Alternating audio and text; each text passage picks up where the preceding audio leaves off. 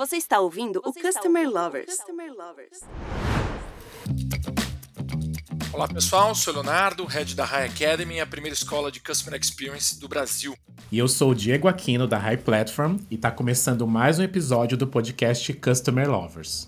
Colocando o cliente no centro da estratégia das empresas é um grande desafio para todo tipo e tamanho de empresa, pois somente dessa forma as empresas vão conseguir realmente entender as necessidades dos seus clientes e entregar experiências memoráveis ao longo de toda a sua jornada com as suas empresas. Quem acompanha nossos bate-papos aqui no podcast sabe que o tema está na pauta das lideranças das principais empresas do país e reafirma a importância do consumidor estar no centro das atenções e das estratégias das empresas. E o desafio é ainda maior para o fortalecimento da cultura, quando a empresa possui parceiros e canais de distribuição na sua oferta. E é exatamente isso que vamos discutir neste episódio. Nossos convidados são a Luesia Ferreira, gerente de e-commerce e D2C, e o Stefano Pimenta, gerente de Key Account no grupo SEB. Sejam muito bem-vindos e agora eu queria que vocês contassem um pouco da história profissional de vocês para gente. Boa tarde, bom dia, não sei que hora aí o pessoal está ouvindo a gente. Meu primeiro podcast, obrigado pelo convite, viu, pessoal? Estou há quase três anos aqui no Grupo SEB, passei pela estrutura de trade, onde eu liderei um grupo grande aí de pessoas, a gente falou muito de Customer Lovers e Customer Experience, e agora estou à frente de todos os nossos key accounts, os grandes players que a gente tem aqui dentro da carteira, com o desafio grande agora de fazer com que SEB ganhe cada dia mais market share e mais relevância nesse mercado. Acho que eu e a Lu vamos poder contar um pouquinho como a gente tem estruturas diferentes e complementares. Me ajuda aí, Lu. Boa sorte para a gente. Oi, pessoal, tudo bem? Léo, Diego, obrigada pelo convite. Bom, sou a Luésia, hoje eu estou liderando a área de e-commerce aqui na SEB há cerca de 10 meses. Antes eu passei por outras empresas e marcas também bem conhecidas, como Unilever, Heineken, Nike. E eu trabalho com e-commerce e negócios digitais desde 2015 quando esse mundo era mato, talvez, né? Esse negócio muda o tempo todo e mudou muito nos últimos anos. E a ideia é a gente conseguir compartilhar um pouco das nossas experiências com vocês. Bom, vamos começar. Eu queria ouvir na visão de vocês o que diferencia o bom e o mau atendimento. No caso da SEB, temos a complexidade dos canais de vendas e distribuição. Como vocês identificam que a relação com o seu cliente final está sendo positiva de fato?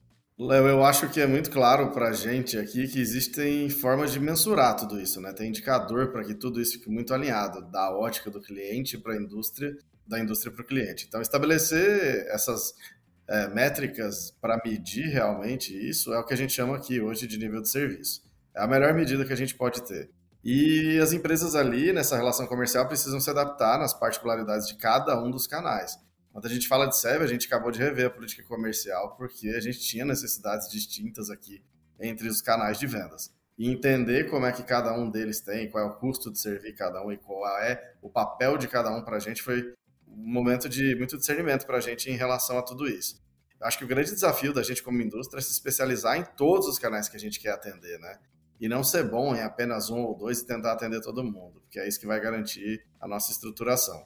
Quando a atuação tem essa visão muito centrada no cliente, os indicadores tendem a ser positivos e contribuir então com a percepção de valor que essa indústria tem ali junto do parceiro. Agora, atendendo aqui a account, eu consigo dizer para vocês que tem muito espaço ainda para a gente ter bastante alinhamento aqui das nossas métricas, né? A indústria às vezes se protegendo como indústria, o varejo às vezes se protegendo como varejo, mas na verdade a convergência é o fator chave aqui. O que a gente precisa construir é a convergência e clareza desses indicadores aí, claro, cada dia mais próximos. Aqui eu vivo os dois cenários. Eu tenho o um pedaço como indústria e tenho o um pedaço como varejo, né, no nosso DTC, atendendo direto os, os clientes. E a gente tem aí os indicadores de nível de serviço que são muito próximos, tanto para uma entrega para um varejo como uma entrega para o consumidor final. Mas eu gosto de dizer que o bom atendimento nesse universo do e-commerce, é quando eu estou nessa ótica de, de consumidor final, é quando esse consumidor não precisa entrar em contato comigo. Quando ele encontra tudo de forma clara, todas as informações de produto estão ali, quando eu cumpro o meu prazo de entrega, as expectativas que eu prometi. E aí a gente mede muito essa relação de número de contatos e número de pedidos. E muito no, de uma forma bem sensível mesmo. A gente começa a entender que, puxa, eu estou recebendo muitas dúvidas sobre determinado produto. Opa, é um sinal amarelo. A gente pode melhorar esse anúncio, tem alguma informação que não está clara. Então, tem muitas coisas que a gente ainda consegue identificar nessa relação super próxima com o consumidor e trazer para melhorias também para os outros canais e, e para outras regionais dentro da SEB. A relação de empresas que estão no mercado B2B com seus consumidores é diferente daquelas empresas que falam com consumidores de forma direta. Quais são as principais particularidades do comportamento de pessoas que vocês negociam dentro das empresas? Ou seja, os seus clientes? Então, Diego, aqui acho que acabei de citar, né? A gente, eu tenho os dois cenários, né? Eu atendo diretamente o consumidor que compra nos nossos sites e atendo também os clientes do B2B. E realmente é uma dinâmica muito diferente. Se eu deixo de cumprir uma entrega hoje para a Amazon, para algum outro cliente, por um ou dois dias, é ruim, mas é contornável, porque eu sei que ele tem um estoque de cobertura. Mas se eu atraso a entrega daquela planetária que você comprou para o Dia das Mães, é terrível, né? Nunca mais vai querer comprar com a gente. E é importante as áreas internas entenderem essa diferença, porque a, a proporção da relação ela muda muito quando eu estou numa relação de CNPJ para CNPJ e de CNPJ para CPF. E isso exige, exige adaptações internas assim bem importantes. Essa nossa operação de relacionamento direto com o consumidor, ela é uma operação bem nova. Eu acho que a gente tem conseguido provocar bastante essa mudança, é, tanto de processos quanto de, de, de forma de pensar aqui dentro. Gente, no fim do dia, a gente como indústria, apesar de ter uma diferença aí em relação ao que o consumidor ou o B2, a relação B2B exige, a indústria está pensando no consumidor final desde o momento que ela começa a desenvolver seus produtos, né? Então, eu costumo dizer aqui que está todo mundo em busca do consumidor. Na relação B2B que eu tenho aqui com o Key Account, por exemplo, esse casamento entre indústria e varejo ou fornecedor e cliente, as metas de novo, precisam estar muito alinhadas, inclusive comercialmente, né? Se o comprador ali da revenda não está batendo a meta, consequentemente, eu não estou batendo a minha meta. Então, a cadeia vai funcionar muito conectada. E a relação está muito parecida com o casamento mesmo, viu, gente? Pessoal, quais os principais desafios para tornar uma empresa B2B realmente centrada no cliente? Como vocês veem o nível de maturidade que a SEB se encontra hoje e quais as principais ações que vocês têm realizado para aumentar essa maturidade, principalmente com os seus parceiros de distribuição? Acho que eu vou começar com essa, porque eu vou me colocar até como consumidor para começar a responder. O varejo tem dado aula, né, com relação a tudo isso. O primeiro ponto eu acho que é reconhecer a nossa posição no mercado, a nossa posição como indústria. É, dividindo com você, Léo, no ano passado a SEB se colocou disponível a escutar de todos os nossos varejos, de norte a sul do país, a gente abriu para todo mundo uma pesquisa para que eles respondessem qual é a posição da SEB hoje no que tange ao valor da indústria para aquele negócio. E ali foi possível que a gente identificasse de forma bem parcial, porque a resposta veio de lá, quais eram os gaps, alguns que a gente já conhecia, outros que a gente nem não conhecia ou conhecia parcialmente. E acho que o mais importante, a gente teve a oportunidade de identificar ali nas outras indústrias quem que era o benchmark do nosso mercado analisar, então, depois de tudo isso, como é que está a atuação do nosso concorrente, entender o que tem projetado ele diferente da gente para poder melhorar. E aí isso ajudou a gente no desenvolvimento de ações. Eu não vou me atrever a elencar quais são as ações que a gente tem aqui hoje, mas em todas as áreas da companhia você vai notar que depois que a gente cascateou o resultado disso, existe alguma ação orientada para o Customer Centric que vai gerar algum tipo de melhoria na percepção de valor que hoje o nosso parceiro, o nosso cliente tem com relação à SEB.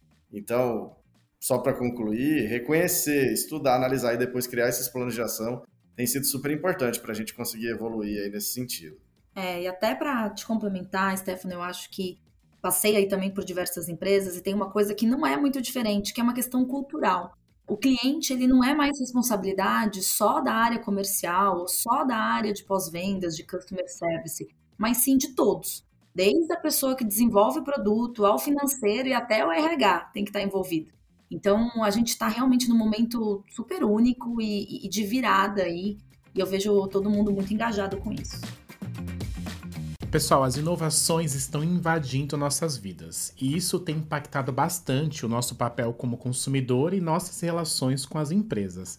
Quais foram os principais impactos que as inovações tiveram nas relações com os consumidores da SEB e como vocês conseguem lidar com esses desafios. É, gente, eu vou dividir aqui um testemunho pessoal, vai? Não sei se vale para podcast, mas sabe que eu entrei aqui faltando quatro dias para o lockdown. E de lá para cá, a inovação foi todos os dias aqui dentro. De uma forma ou de outra, o termo inovação ele estava dentro da estrutura do modelo de trabalho, no entendimento do consumidor, de comportamento. E teve um fórum global, na época ainda na liderança da área de trade, eles estavam muito reticentes com relação a toda aquela estrutura gigantesca de outsourcing que a gente tem no mundo inteiro com promotor de vendas. Isso vale na Filipinas, na China, aqui no Brasil. E a gente tinha acabado de voltar a fazer o atendimento de loja, né? Falar com o consumidor final, fazer aquele atendimento mais corpo a corpo, principalmente no hipermercado, vocês vão lembrar. Tava tudo fechado. E a gente tinha construído tanto naquele período de baixa né? A gente teve que inovar tanto no nosso modelo de trabalho, nos nossos processos, que logo que a gente voltou, apesar das restrições, a gente estava mais próximo do que nunca. Eu sabia onde estava a promotora, que tipo de informação ela estava gerando, qual era a relação de proximidade com o consumidor, o tipo de venda assistida que estava sendo realizado.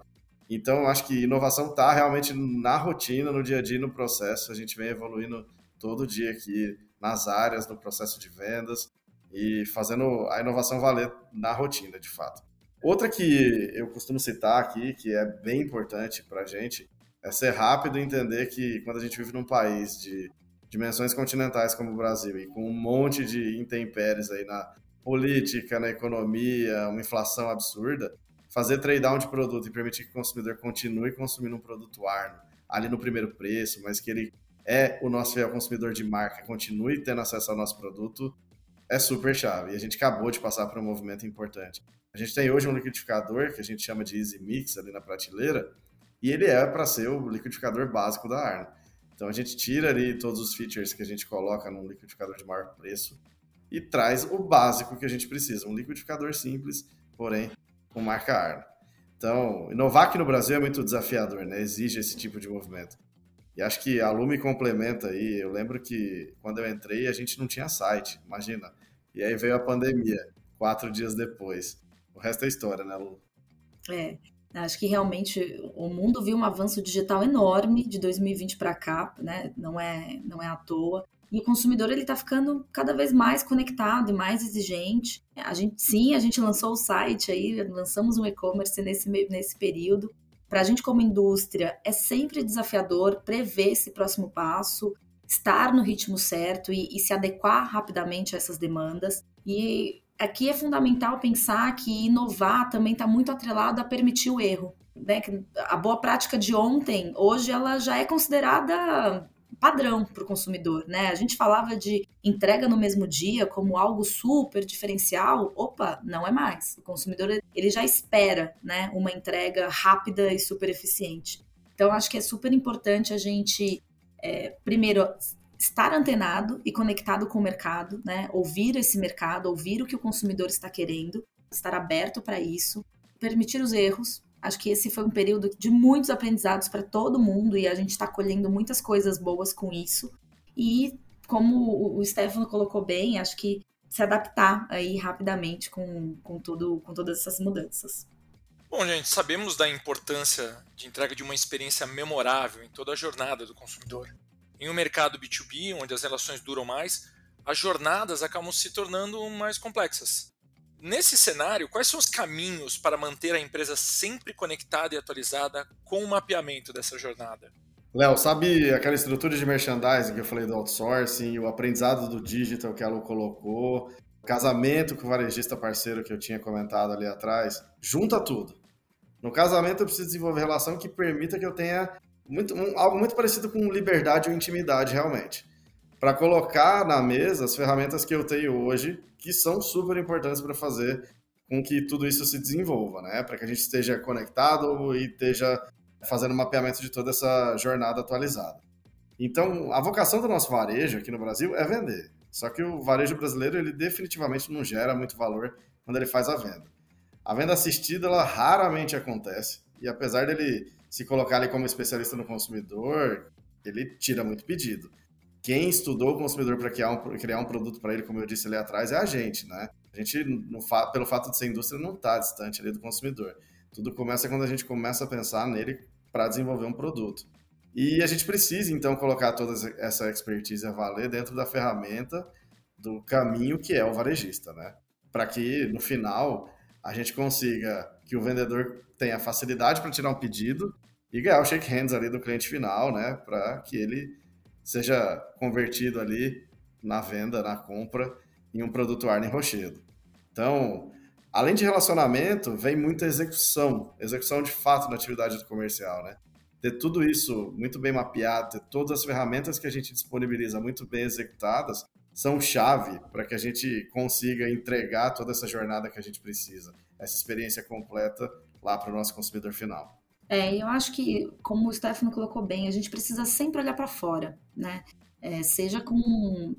Aqui a gente tem uma operação direta com o consumidor, mas mesmo na minha operação de B2B, quem está falando com o consumidor, quem está no chão de loja, não é a minha equipe, né? É a equipe desse varejo. Então a gente precisa estar sempre com uma, com uma abertura, com uma comunicação clara com esses parceiros, estar atento às necessidades e para a execução de fato. Acho que essa palavra, né, Stefano, a gente usa bastante porque é fundamental e estar tá atento para as necessidades que, que o mercado está tá buscando, né? Porque realmente é muito é, se manter conectado é um desafio e é muito fácil a gente sair do jogo hoje num ritmo de, de inovação que a gente vê. A satisfação do cliente é a métrica que toda empresa está buscando a todo instante. Eh, quais são os segredos para manter essa satisfação do consumidor sempre em alta e quais os principais pilares para conquistar essa excelência? Gente, eu acredito em melhoria contínua. Melhoria contínua de processos internos, nos produtos que a gente fabrica, no modelo de atendimento ao nosso consumidor, tem tanto dado disponível, a estrutura da Lu coleta muitos dados, a minha estrutura coleta muitos dados, a gente tem muita troca de informação, a gente compra informação, tá tudo aí disponível. E aí o que a gente precisa agora é tomar decisão rápida para evoluir e ter muita melhoria contínua. Total, a gente está muito alinhado nisso. Eu acho que além da gente buscar essa melhoria contínua, eu diria que precisa de indignação né? E, e, que todas as, e dividir isso com todas as áreas, né? Eu coleto muitas informações, o Stefano coleta muitas informações, mas é fundamental que para a gente manter um nível de excelência, que seja um trabalho de toda a empresa, porque a gente precisa desse engajamento, não é uma área única, né? A, a, se eu tenho um problema na entrega, então é a logística. Então acho que a gente precisa sempre olhar para isso como uma melhoria contínua na cadeia porque a gente já sabe, né, através aí de, principalmente de NPS, que é uma métrica que existe há quase 20 anos, que aquele consumidor insatisfeito, ele fala mal da sua marca muito mais do que aquele que está feliz, né? Então, é, é um cuidado, assim, contínuo, com certeza. Bom, pessoal, entender a estrutura do seu mercado é fundamental para conseguir entregar de fato uma experiência no relacionamento, né? principalmente com empresas com canais de distribuição complexo, como é o Grupo SEB. Queria agradecer muito as contribuições da Luésia e do Stefano, com sua expertise no assunto que a gente debateu hoje aqui. E aqui agora eu deixo o microfone com vocês para passarem uma mensagem final para os nossos seguidores. Então, gente, meus recados finais aqui. Seja público SEB, público externo, quem estiver nos ouvindo, eu acho que a gente falou muito de realmente conhecer o mercado, Léo, de nível de serviço, métricas muito claras metas que estejam alinhadas em ambas as partes e o mais importante, comprar produtos Arno e Rochedo para sempre, viu? Claro que não podia faltar um merchan básico, né, Stefano? Acho que você está certíssimo. Inclusive, comprem no nosso site, conheçam, testem os serviços. Né? Acho que independente da área que você trabalha, do, do mercado que você atua, acho que pensar como consumidor. E muitas vezes a gente está aqui trabalhando e, está com, só com o crachazinho da empresa e esquece que a gente é consumidor, né? O tempo todo. Então, como a gente gostaria de ter um nível de serviço, como a gente gostaria de receber algo, a gente tem que testar, a gente tem que questionar. Super importante esse questionar, esse comportamento de indignação mesmo. Eu provoco muito o, o meu time a, a ter isso e, e, e a provocar isso em outras áreas porque a gente só muda e só constrói coisas boas juntos, pensando juntos, e é fundamental a gente se colocar no, no lugar do consumidor e trazer aí para dentro das empresas as experiências que a gente gostaria de ter. Muito obrigado a todos que ouviram, até a próxima. Obrigado, pessoal. Até mais. Você acabou de ouvir o Customer Lovers, o podcast da High Platform. Dá uma acessada no nosso Insta e se liga no conteúdo que rola por lá.